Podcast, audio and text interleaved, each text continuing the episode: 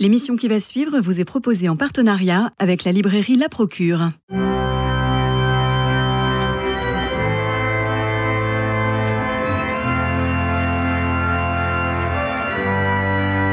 Culture Club, une émission produite par Radio Notre-Dame et diffusée également par RCF. Christophe Maury. Jean-François Roth, bonjour. Bonjour Nous recevons aujourd'hui Denis Moreau. Bonjour Denis Moreau. Bonjour. Euh, pour euh, célébration du Cogito aux éditions du Seuil. Alors c'est votre 19e livre. C'est pas le premier sur Descartes Monde-là, puisqu'en 19 en 2004 vous aviez euh, publié euh, Je pense donc je suis. Et puis euh, en 2016 chez Vrin, la philosophie de Descartes. Donc vous êtes très plongé euh, là-dedans. Alors. Cogito, euh, ergo sum, tout le monde connaît cette histoire, Euh, tout le monde connaît ce, mot, c'est mondialement connu, vous le, vous, le- euh, redites euh, de façon très forte. On aurait pu dire credo ergo sum, ça c'est, ou amo ergo sum, ça c'est plutôt Saint- Saint-Augustin, senso ergo sum, ce sont les romantiques, mais cogito ergo sum, et la traduction n'est pas forcément je pense donc je suis. Alors, si, la traduction. euh, Enfin, alors vous êtes très savant. Déjà, vous êtes parti sur plein de phrases latines.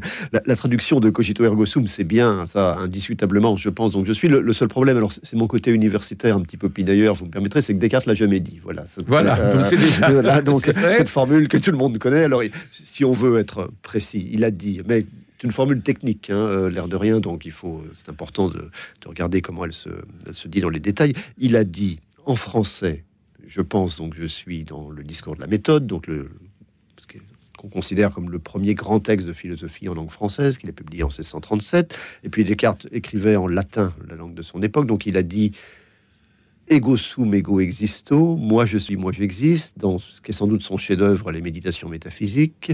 Il a écrit ego cogito ergo sum, mais moi je pense, donc je suis, en rajoutant un moi euh, dans un texte qui s'appelle Les principes de la philosophie. Il a écrit dubito ergo sum, je doute, donc je suis, mais à strictement parler, cette formule, alors que tout le monde connaît et qui est devenue euh, planétairement célèbre, hein, vous Oui, vous l'avez rappelé, euh, elle n'est pas de Descartes. Voilà, donc c'est un, petit- un petit côté Alors, amusant. Il faut quand même rappeler que lorsqu'il écrit euh, son discours de la méthode, il a 41 ans, et en fait, c'est une préface pour euh, des extraits du livre de Galilée.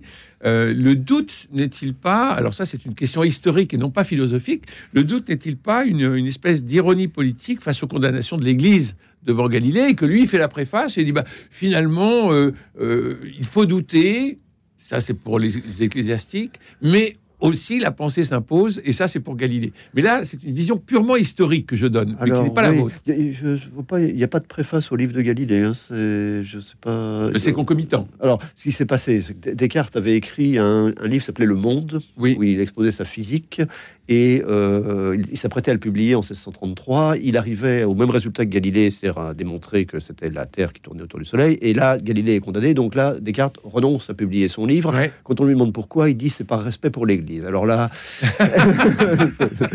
moi j'ai tendance à penser qu'il est sincère, mais il y a beaucoup de gens qui voient là-dedans une forme d'ironie ou au, au moins de Moi je trouve très politique en tout Quelqu'un cas. qui, qui veut éviter les ennuis. Oui. Euh, alors après, donc il y a le fameux doute cartésien. Mais alors ça, ça c'est pareil. Alors ça, on va y revenir. C'est un peu compliqué. Euh, bon, Parce qu'il n'y a pas de cogito euh, sans le doute. ah bah le cogito, c'est ce à quoi on aboutit après avoir poussé le doute le plus loin possible. Alors, dans votre ouvrage, de façon très pédagogique, parce qu'il y a- y, y une partie très philosophique et il y a une partie très pédagogique. Et il y a un tableau que vous, que vous, que vous donnez euh, dans une page de gauche de mémoire, euh, où vous reprenez les quatre doutes. Et de quoi faut-il douter et quelle est la solution? Oui. On doute de son corps, on doute de ses sens, on doute de Dieu. Voilà, c'est- le doute, c'est très organisé. hein. Eh oui. comme, Alors, allez-y. Comme chacun le sait, Descartes est un penseur méthodique. Et donc, alors, il y, a- il y a deux figures du doute chez Descartes. Il y a le Descartes, euh, vous avez le discours de la méthode, donc vous savez en, en partie un texte autobiographique hein, où Descartes Mhm. raconte sa vie. Et donc, il raconte comment, jeune homme, déçu par ses études, il a commencé à faire une sorte de tour d'Europe euh, pour voir un peu de pays. Et là, il y a une forme de doute, vous voyez, qui s'apparente à quelque chose comme du dandisme intellectuel, celui qui, à qui on l'a fait plus, qui est pas dupe des, des comédies du monde. Donc ça, c'est pendant une dizaine d'années Descartes qui, qui fait sa formation intellectuelle. Et puis, il y a Descartes qui, un jour, mais alors ça, il insiste bien, hein, il dit, ce, que- ce dont on va parler maintenant, vous le faites une fois dans votre vie, parce que c'est un peu dangereux. Euh, il dit même attention, euh, c'est pour les professionnels de la philosophie, c'est pas à mettre entre toutes les mains, il faut y aller doucement. Et là, il décide donc de douter autant que possible de tout ce qu'il croit savoir. Alors, il organise ça de façon très méthodique, donc en, en convoquant des raisons de douter. Et puis, à chaque fois, il y a quelque chose qui résiste à une de ces raisons de douter, donc il faut une nouvelle raison de douter. Alors, donc là, je suis en train de vous décrire euh, très synthétiquement la première méditation métaphysique. Je vous la refais en deux minutes. Allez-y. Première raison de douter, j'ai des informations sensibles. Mhm. Bon, il se trouve que ces informations sensibles, indiscutablement, elles sont parfois, alors pas toujours, mais parfois erronées. euh, quand il y a une illusion d'optique, par exemple. Bon, là, a- le bâton, le bâton voilà, dans le l'eau. bâton hein. dans l'eau qu'on voit tordu, puis on le sort, il est droit. Enfin, il y en a tant que les philosophes aiment bien ça, hein, il y en a tant qu'on en veut. Donc, puisqu'on a décidé d'exagérer, de pousser les raisons de douter aussi loin que possible, avec du parfois au fait du toujours, exit les informations d'essence, mais pour avoir des informations d'essence, il faut quand même avoir un corps au minimum. Donc, le corps résiste à cette raison de douter. Simplement, mon corps, il m'arrive de rêver qu'il est dans telle ou telle position alors qu'il n'y est pas, l'argument du rêve. Alors, c'est recyclé par le cinéma hollywoodien contemporain, la distinction, l'indistinction entre rêve et réalité, mais c'est un argument qu'aimaient beaucoup les gens de l'âge baroque au XVIIe siècle. Donc, puisque parfois je rêve que mon corps est dans telle position alors qu'il n'y est pas, exit le corps. Il y a quelque chose qui résiste, les mathématiques, parce que même en rêve, de plus 2, ça fait 4. Et donc là, comme on a décidé d'exagérer, des c'est- c'est du grand cinéma métaphysique, hein, euh, mais c'est fait pour, hein, puisqu'on on va aussi loin que possible. Donc Descartes dit, bah, peut-être il y a dans des puissances maléfiques, là vous avez deux figures un peu inquiétantes, un dieu trompeur ou un malin génie euh, qui euh, falsifierait ma pensée, même lorsqu'elle pense penser les choses les plus claires, comme les mathématiques. Exit les mathématiques. Là, alors discrètement, on est au XVIIe siècle, c'est un texte qui est soumis à la censure des théologiens de la Sorbonne, donc il y avait trois lignes un petit peu contournées où Descartes dit bah, tant qu'on y est, on va douter de Dieu, Euh, Oui. donc un moment d'athéisme. Et là, on peut pas aller plus loin. hein. Euh, Bah non. on a douté de tout, on a douté de tout, mais alors c'est là. euh, Le, le texte est, est assez beau. euh, Descartes. Alors, est-ce que ce que je viens de vous résumer, Descartes l'a vraiment fait? Alors, ou est-ce que La c'est question- une reconstruction oui, euh, voilà. La question est-ce que c'est un doute métaphysique, c'est-à-dire un élément de méthode intellectuelle pour arriver Oui. pour sa démonstration, ou est-ce que c'est un doute existentiel qui va remettre en cause euh, toute sa vie et même son quotidien? Comment vit-il quand il Alors, écrit ça? Ça, il, le dit, il dit attention, faut, faut pas, euh, c'est dangereux cette affaire-là. Ben oui. Donc, il y a deux choses qu'on soumet pas au doute. Alors, toujours pareil, est-ce que c'est de l'ironie, est-ce que c'est sincère? Moi, je pense que c'est sincère. Il y a les vérités de la foi. Ouais. Donc, il dit, je mets à part les vérités de la foi. Et il y a les vérités morales. Parce que, alors là, moi, c'est un Descartes qui me parle assez, c'est le Descartes en philosophe moral, qui, qui dit, oui, c'est ce qu'on a pour pour appeler le, le syndrome Buridan. Vous pose euh, après cette, cette histoire de l'âne de Buridan, Mmh, euh, mmh.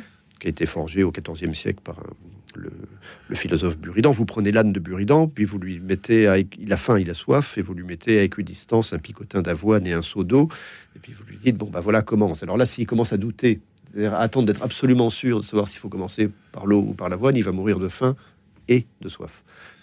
Donc, Descartes dit dans le domaine de la vie, il y a une forme d'urgence qui fait que euh, là, il faut se décider. euh, Il faut se nourrir, il faut vivre. il faut, oui, il y a une forme de- et donc on peut pas attendre d'avoir atteint la certitude absolue dans le domaine de la vie. Il faut se contenter de probable. En revanche, dans le domaine de la science, vous voyez, si, si pendant une semaine je décide que je sais plus combien font 2 plus 2, c'est pas dramatique.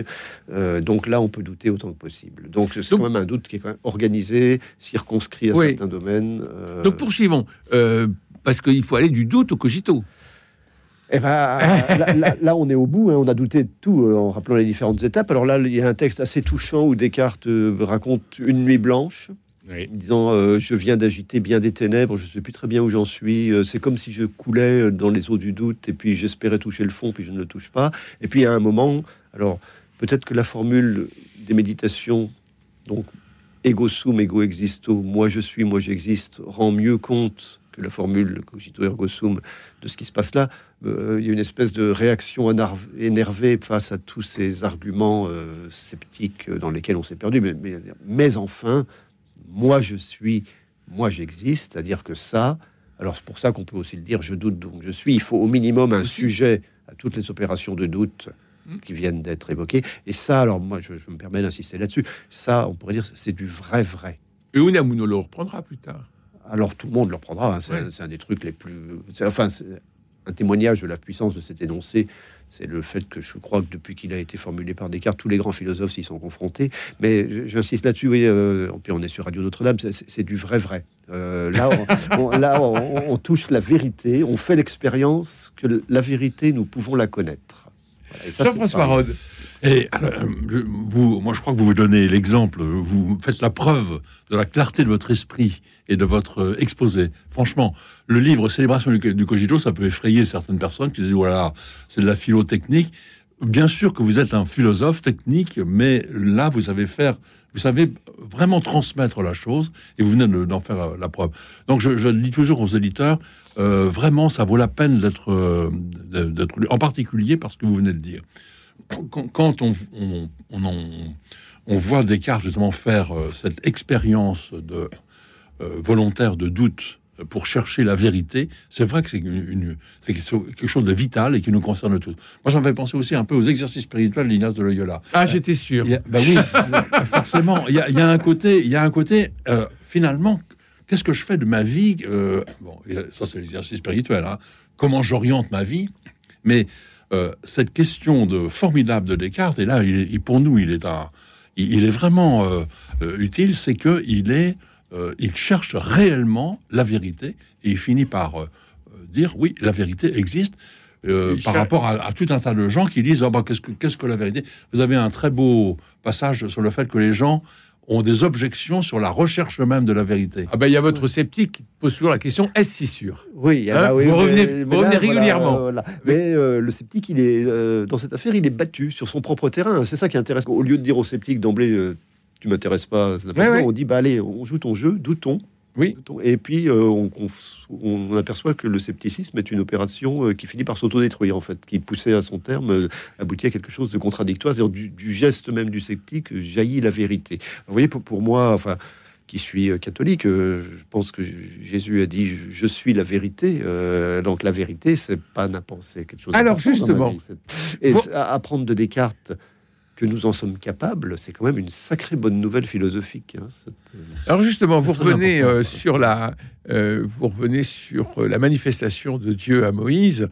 Dieu répond de façon mystérieuse et difficilement traduisible en français ego sum qui sum, c'est-à-dire je suis celui qui est, je suis celui qui suis, ou bien encore moi je suis qui suis. Cette dernière traduction suggérant que l'exaspération a peut-être saisi l'Éternel, confronté aux questions répétées de Moïse. Et alors là. J'aime beaucoup ce, ce- ce passage, mais quand on dit je suis celui qui est, on a quand même la carte de visite de la Sainte Trinité. Je suis celui, deuxième personne, qui est troisième personne. Ouais, il faut bien tirer dessus quand même pour arriver Bah à ce résultat. Bah non, ça semble, ça semble lumineux. Bon, mais pour vous, c'est euh, euh, c'est au fondement, de, c'est au fondement de, du cogito? Alors, non, c'est un truc que je constate. Ça, bon, c'est quelque chose euh, pour les lecteurs d'aujourd'hui, ça va plus de soi. Mais Ouais. je pense pour les lecteurs du XVIIe siècle, pardon, du XVIIe siècle, ça, ça sautait à la figure. C'est-à-dire que vous avez donc Exode 3.14, euh, Moïse qui, qui discute avec Dieu sur la montagne, qui lui demande qui tu es, et Dieu répond. Alors, ça dépend quelle langue parle euh, Dieu, mais euh, quand, il parle le grec, il répond ego et mi o on, je suis le moi, je suis l'étang. Et puis dans la version latine de la Bible, il répond ego sum qui sum. Même en latin, c'est pas limpide. hein. Non, non, moi- non, Moi, non. je suis qui je suis. Bon. Simplement, je constate qu'un des énoncés du cogito de Descartes, c'est ego sum, ego existo. Et donc, il- dans les deux, on a cette formule latine Ego. euh, ego sum, moi je suis. Et donc, qu'est-ce que fait Descartes quand il formule son cogito ainsi? Il pique son nom à Dieu, en fait. Euh, c'est très. Mais oui. Ça, je pense que Oui, nous, on le voit plus parce qu'on lit plus Bible en latin. Mais pour un lecteur un peu informé du XVIIe siècle, ça saute à la figure. Alors, qu'est-ce que ça Et on peut se rappeler que dans l'évangile de Jean, Jésus faisant allusion euh, lui aussi à Exode 3.14, quand on lui demande quel est son nom, répond à plusieurs reprises Ego sum. Moi, Alors- je suis donc, vous voyez, de, de la montagne à Descartes en passant par Jésus, il y a une espèce de petite continuité là. Alors Jean-François Rode euh, expliquait que euh, vous redonniez euh, goût à la célébration du cogito. Au cogito, d'ailleurs, votre titre célébration est, est très important. Je ne parlerai pas de vulgarisation, mais je parlerai de réexplication. C'est ce que vous aimez, de réexpliquer, et de façon, je dirais, assez moderne.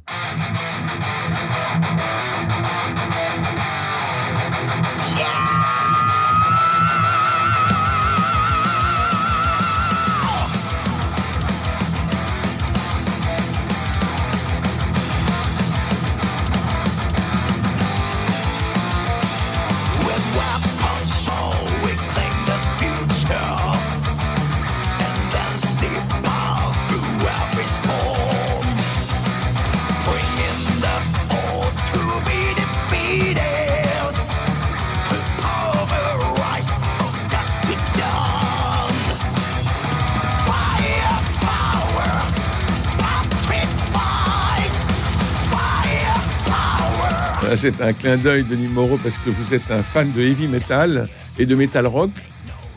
Oui, oui. Alors, je, je, m'en fais pas nécessairement une gloire, mais c'est comme ça. euh, c'est de la musique que j'aime bien. Le, le rapport avec Descartes ne va pas complètement de soi dans ma tête. Non, mais il y a cette énergie-là qu'on ressent. vie, euh, ouais, il y a- Il y a cette, Et- énergie du metal rock que l'on ressent un peu dans votre. euh, C'est un peu comme Paul Clavier, euh, qui a un côté très rock and roll parmi Oui, les euh, philosophes contemporains. Alors Des- Descartes, enfin, reste à savoir, ça, ça c'est une vraie question. Ça, c'est quoi être rock Enfin, puisque vous- Voilà, j'allais vous poser la question. C'est quoi être rock? Et enfin, La musique qu'on vient d'écouter, moi, il m'arrive de traîner dans des festivals de musique métal.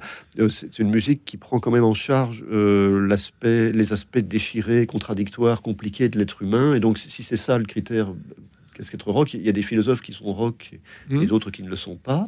Euh, par exemple, vous voyez euh, Platon qui nous déchire entre sensible et intelligible et très rock. Euh, Aristote qui nous unifie autour d'une vertu apaisée ne l'est pas. Euh, Descartes avec la première méditation, euh, cette espèce de mise en crise du savoir, c'est assez rock. Oui. Mais le, le King, là, euh, il faut dire, c'est Pascal. S'il se vante, je l'abaisse, s'il s'abaisse, je le vante, et je le contredis toujours jusqu'à ce qu'il comprenne qu'il est un monstre incompréhensible. Je viens de vous citer les pensées de Pascal, ça, ça, c'est super rock. Donc je pense que le, Là, on est dans le heavy metal. Voilà. Est-ce que, est-ce que le doute chez, chez Descartes, c'est pas un peu une méthode purement, euh, purement métaphysique et intellectuelle, un peu comme le, euh, comme le questionnement et l'interrogation pour euh, la maïotique socratique Oui, alors. C'est-à-dire, en fait, juste Ouais. un élément de méthode qui Ouais. va arriver au cogito. Et Oui. au- Alors, Voilà. Célébrons-le, le cogito. Oui, la, la- va la- la maïotique socratique, ça sert en permanence. Enfin, je ne suis pas un spécialiste de Platon, hein, mais Mm. euh, ça sert en permanence à trouver la vérité. Le, le doute de Descartes, j'insiste bien là-dessus, c'est une fois dans sa vie, et puis euh, une fois que ça a produit son fruit, c'est-à-dire le, cogito, on se, fonde sur le cogito pour réédifier le savoir, mais on, arrête de douter, en fait. hein. C'est vraiment une opération très ponctuelle. C'est pour ça que c'est vraiment un contresens sur Descartes d'en faire un, philosophe qui doute en permanence et qui érige le doute en... C'est pour ça que c'est aussi un contresens sur Descartes d'en faire le- le père de tous ces gens qui passent leur temps à se nourrir de fake news euh, au motif que la science officielle est mauvaise. Descartes, c'est quelqu'un qui aurait, une fois la, mise en crise du savoir opérée, toute confiance dans la science officielle. Je vous cite aux ineffables heures de doute, d'inquiétude et de fatigue quand le découragement intellectuel saisit ou accable, lorsque tentent les séductions et facilités toujours renaissantes du scepticisme, ceux qu'intéresse encore cette conception pourront donc relire les deux premières méditations pour y puiser réconfort et confiance et rasséréner, se remettre au travail. Se remettre au travail, non pas repartir dans la vie, se remettre au travail. euh, va continuer à chercher la vérité. Et vous soulignez ça plusieurs fois, que la philosophie, c'est pas du tout une petite promenade euh, tranquille, euh, euh, mais que c'est un travail difficile qu'il faut, accepter de risquer sa pensée et risquer sa vie. Vous, vous, vous expliquez souvent que c'est une vraie démarche euh, très, très vitale, très existentielle. Alors Jean-François Roth, puisque vous dites euh, à euh, Denis Moreau pour son livre Célébration du Cogito Seuil qui vient de paraître que euh, vous le dites souvent, vous dites, vous dites souvent, c'est que vous connaissez l'œuvre de Denis Moreau. Alors vous avez, vous avez Bah. plusieurs minutes pour nous parler d'autres livres qu'il faut aller voler sur les tables de la procure. Alors effectivement, d'habitude, on, on parle plutôt d'autres livres. Là, j'avais vraiment envie de vous reparler encore de trois livres de Denis Moreau, parmi tous ceux qu'il a publiés. Je, 19. je commence par celui-là. Comment peut-on être catholique? Parce qu'il est paru. les trois sont parus en poche. J'ai choisi ceux qui sont faciles aussi à, en point à seuil. acquérir.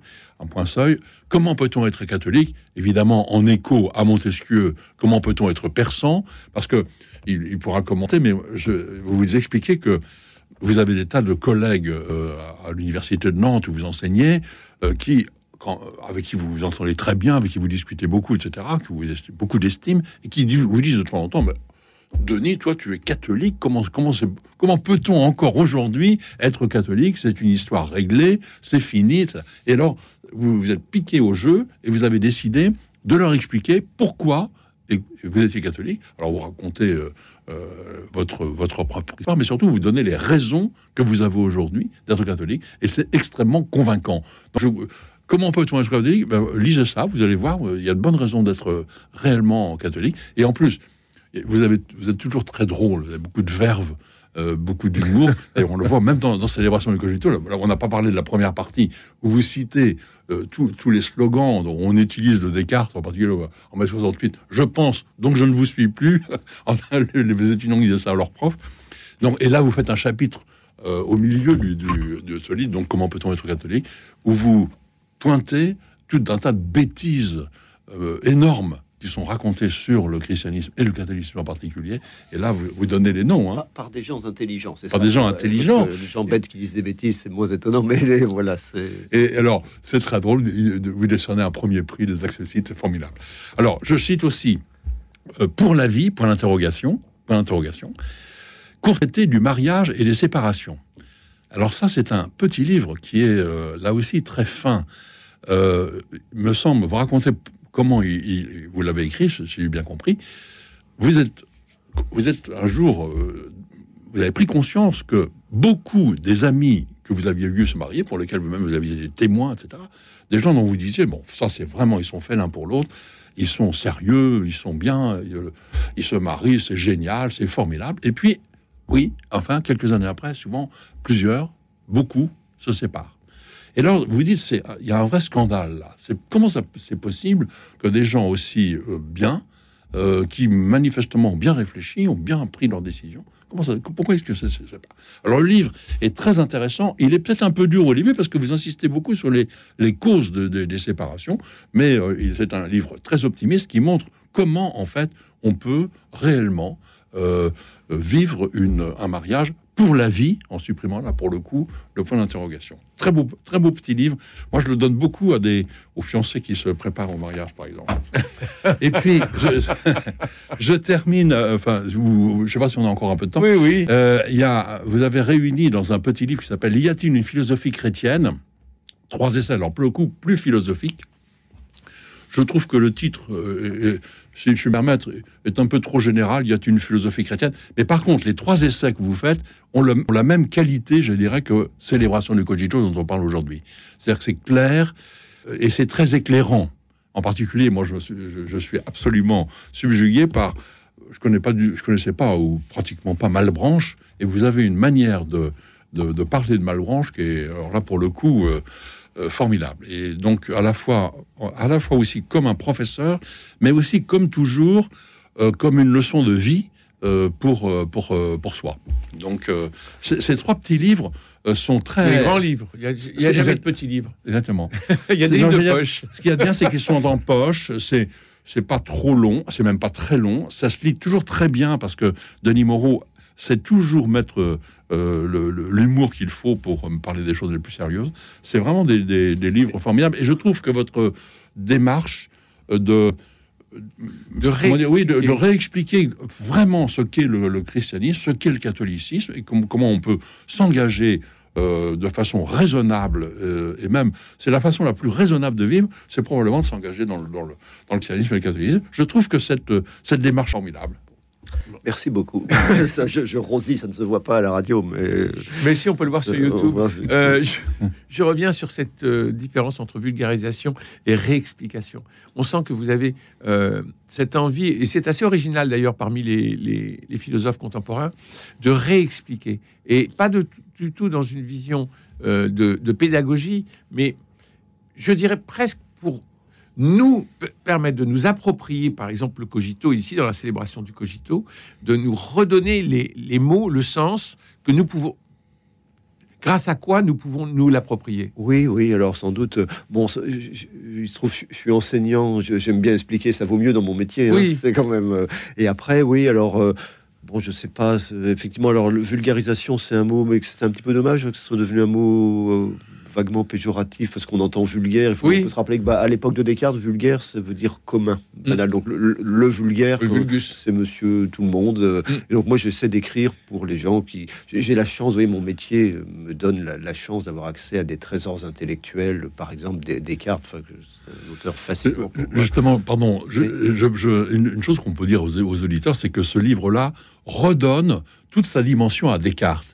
Et vous expliquez quelquefois qu'on on, on s'en tient au discours de la méthode, qui, qui est qu'en fait simplement, finalement, l'am- l'amorce, l'annonce des méditations métaphysiques. Et en, vous lisant, on voit que Descartes n'est pas du tout le, Le cartésien simpliste qui est souvent dans la, dans, Oui, dans la oui, tête alors des a- gens. On retrouve la dimension de Descartes. C'est un auteur très caricaturé de plus en plus. Sans doute, si si vous me permettez une, une, conf- bon, une confidence, mais une considération personnelle, euh, jeune homme, je- j'ai été éduqué dans la foi chrétienne par mes parents. Euh, j'ai fait ma crise de foi comme tout le monde entre 18 et 22 ans en remettant un peu ça en cause. Et c'est Descartes qui m'a ramené à la foi catholique en fait. Eh ben Euh, alors, la Célébrons, lecture de Descartes. Donc célébrons vous- Descartes et célébrons le Cogito Denis Moreau aux éditions du Seuil. Merci infiniment. Merci Jean-François Rode. Euh, merci à Jean-Paul Lérine pour la réalisation, François Dieudonné, Philippe Malpeuch et Camille Meyer pour la réussite technique. Demain, nous irons au théâtre, repérer un peu les têtes d'affiches qui se profilent dans la deuxième partie de saison, et puis des pièces euh, à voir, notamment à Lyon, où il y a, une programmation tout à fait euh, passionnante. Je vous souhaite une très bonne journée. Prenez soin de vous, il fait froid. Prenez soin des autres, il fait froid. Je vous embrasse.